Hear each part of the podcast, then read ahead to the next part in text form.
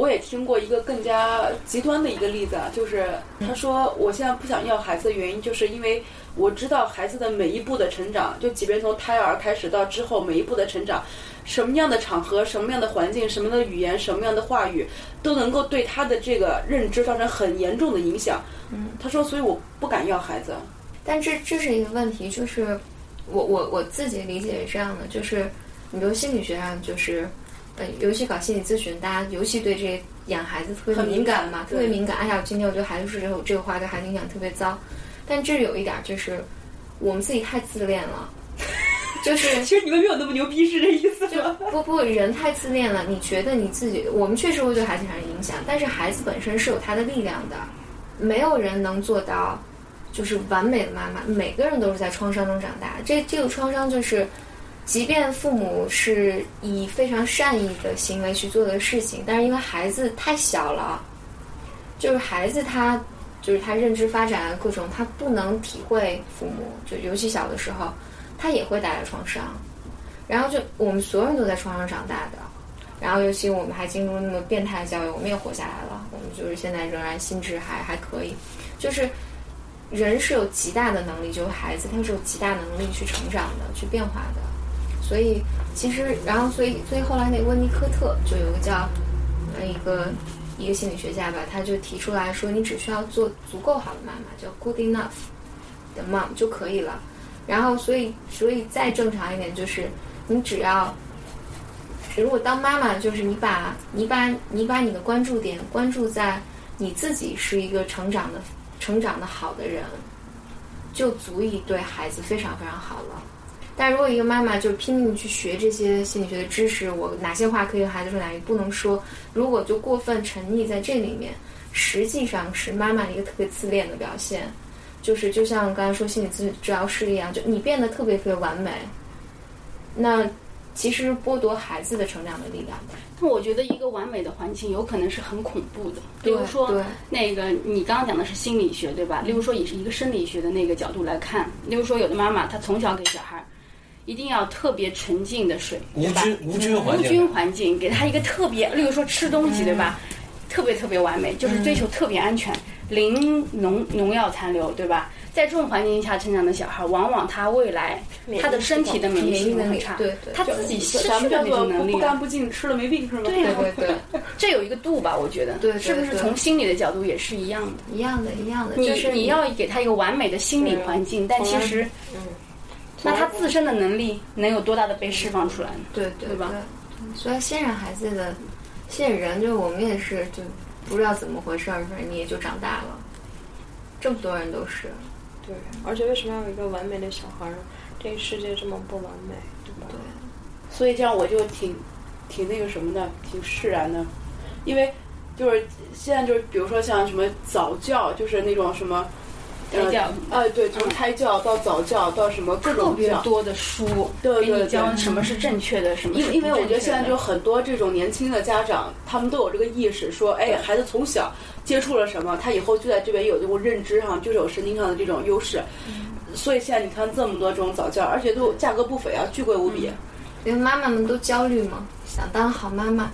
嗯，但我觉得必要是应该学习的，但我我我也我也完全相信，我觉得有很多很多人。是应该，就当爸妈之前应该有适当的成长和学习，是应该很多很多爸妈是应该这么做，但是这并不意味着就是一定要有一个完美答案。嗯嗯，我觉得小时候那时候，我不知道就你们你们小时候就怎么样长大的呀？就是因为比如我小时候就是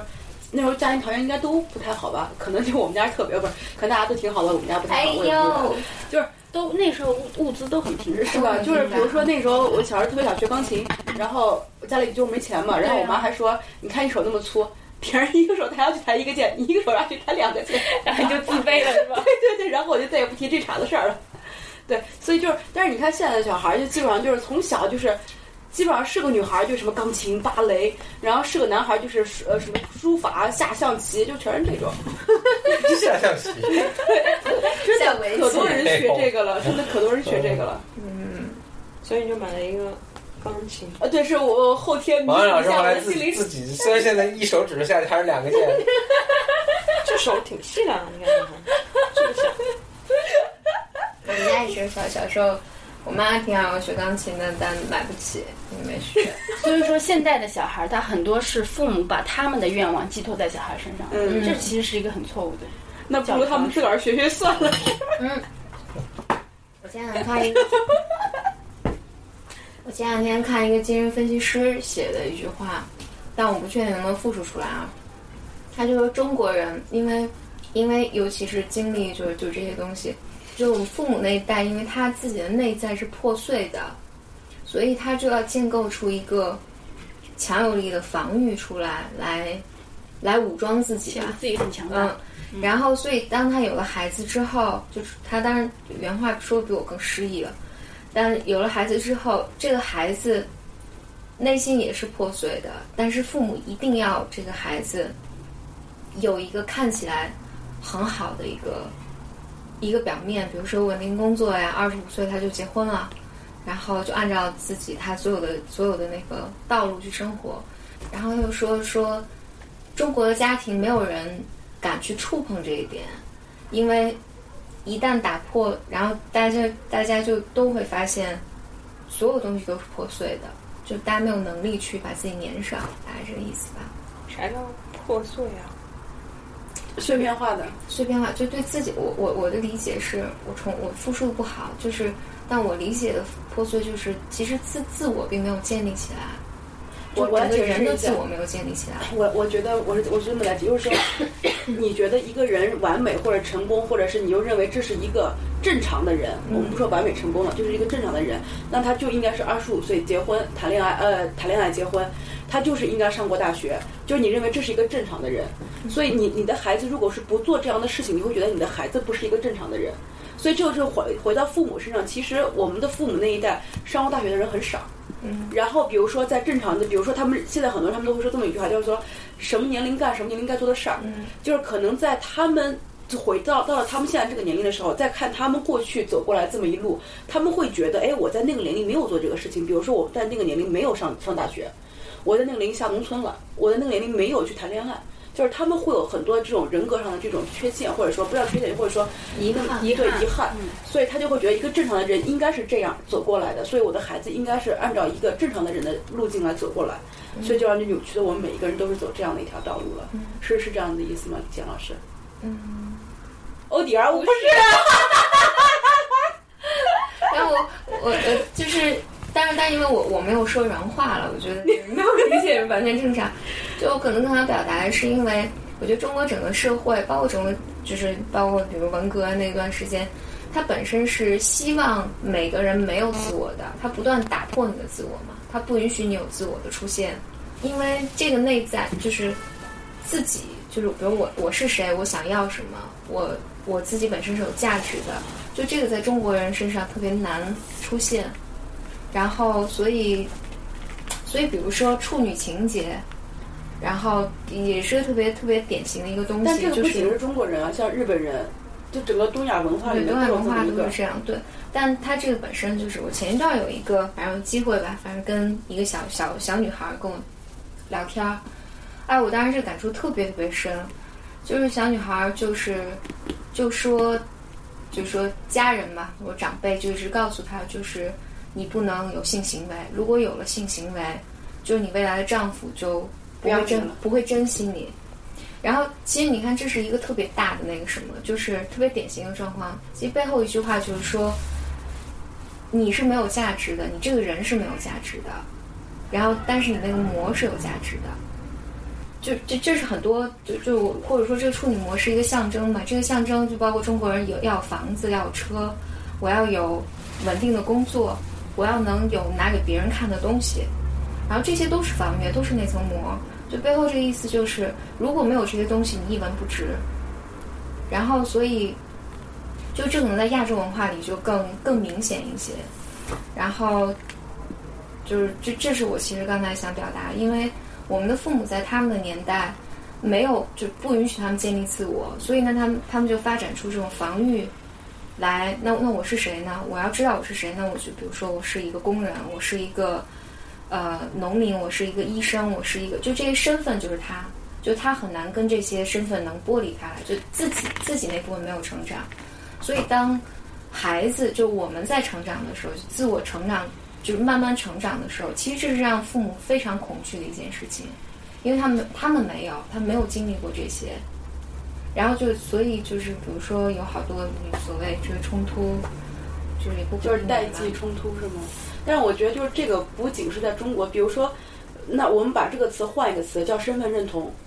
How do you identify yourself？对吧？自我认同。对，identify 这个词，其实如果是换成这个词的话，其实你在西方社会里面也是每一个层、每一个年龄层的人，都是在试图说，哎，给我自己建立一个坐标系，就觉得说，哎，这个坐标是这样的，那我是这样的。那比如说我是一个中产阶级，或者说我是一个 upper middle class，就是我也会给我很多这种这种所谓的定位，然后通过这个定位来找寻我自己。因为或者说，嗯，我们换一句话来说。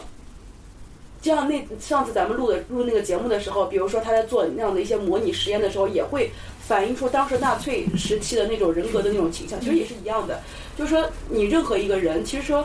不是说你在中国社会或者东方社会或者在西方社会，只不过是我们的这个坐标不一样。就是每一个人你是如何认知自己，还是需要靠那么一个一个的面具，靠那么一个一个的社会给你已经设定好的一些一些图标，然后你去把自己和那一些。那一些就是 characters 之间建立一个联系，然后去认知自己。嗯，我觉得这是认识自己的一个方式，就是你通过自己的身份、你做的事情或者社会给你的评价，这是你认识自己的方式。但是这些东西并不能帮你建立自我。对，这些东西是自我这个东西吗？我一直觉得，其实我一直特别怀疑是不是有自我这个东西。比如说，你像你说的，真正的我到底是什么？我不应。就是没，好像是没有应该这件事情。比如，我不应该在二十五岁谈恋爱，不应该在三十岁结婚，我不应该有房。就是，那到底什么是有没有应该这个有没有这个自我应该做的事情？还是说，就任它就像一棵葱一样那样自由的生长？就就他不不应该会每天考虑我到底是一根好葱还是坏葱？我到底是不是一个优秀的葱？对，他总总会，到底有没有自我这件事情？还是人完全就是一个？社会的人，他其实他那些价值观，他他应该不应该做，都跟他的所处的这个社会的嗯环境有关系。我想说，我我的理解这两个并不矛盾，就是这不意味着，比如你有自我，就并不意味着你就有自我的人就一定是抛开社会规则的人，不是这样的。就是我觉得这样的意思是说，那这个 ego 这个东西，what does care？他有他为为啥？就是我们还要讨论讨论这个东西。不是我的意思，就是说，完了，真的有层面，真的有脱离脱离社会的自我的存在吗？就比如说，我到底是谁？我真正想要的是什么？这件事情是谁来决定的？是我，由于我生长在这个社会环境，他告诉我的，还是说